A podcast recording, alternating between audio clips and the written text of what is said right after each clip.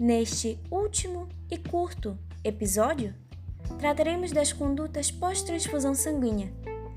Quais as atribuições da equipe de enfermagem para com o paciente após a transfusão?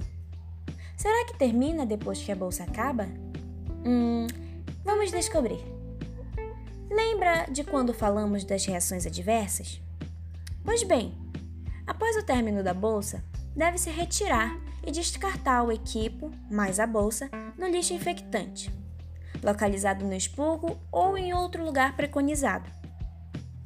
Logo em seguida, verifica-se novamente os sinais vitais do cliente, aqueles mesmos que foram verificados lá no pré-transfusão. O paciente ainda deverá aguardar uma hora em observação, justamente para a certificação de que não ocorra nenhum risco imediato. Ainda assim, deverá ser instruído acerca de possíveis reações tardias, ser relatado quanto aos sintomas e sinais mais comuns, como febre e náuseas, para assim relatar ao médico na próxima consulta, caso haja alguma alteração. E por fim, ocorre o preenchimento dos formulários de hemotransfusão e checagem da prescrição médica. É de suma importância a observação ao paciente pela equipe o que demonstra comprometimento e segurança de um serviço de qualidade. Seja nesta ou em qualquer circunstância do serviço de saúde.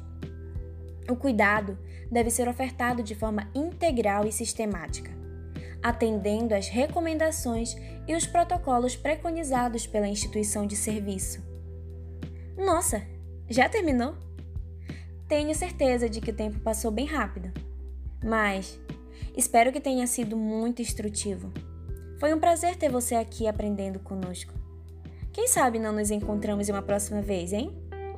Espero que se torne cada vez mais um profissional de excelência e que exerça seu trabalho com competência. Não esqueça que se capacitar é importante, principalmente para você, enfermeiro e técnico de enfermagem da hemotransfusão. Devemos sempre ir em busca de mais conhecimento para, dessa forma, atender devidamente o nosso paciente.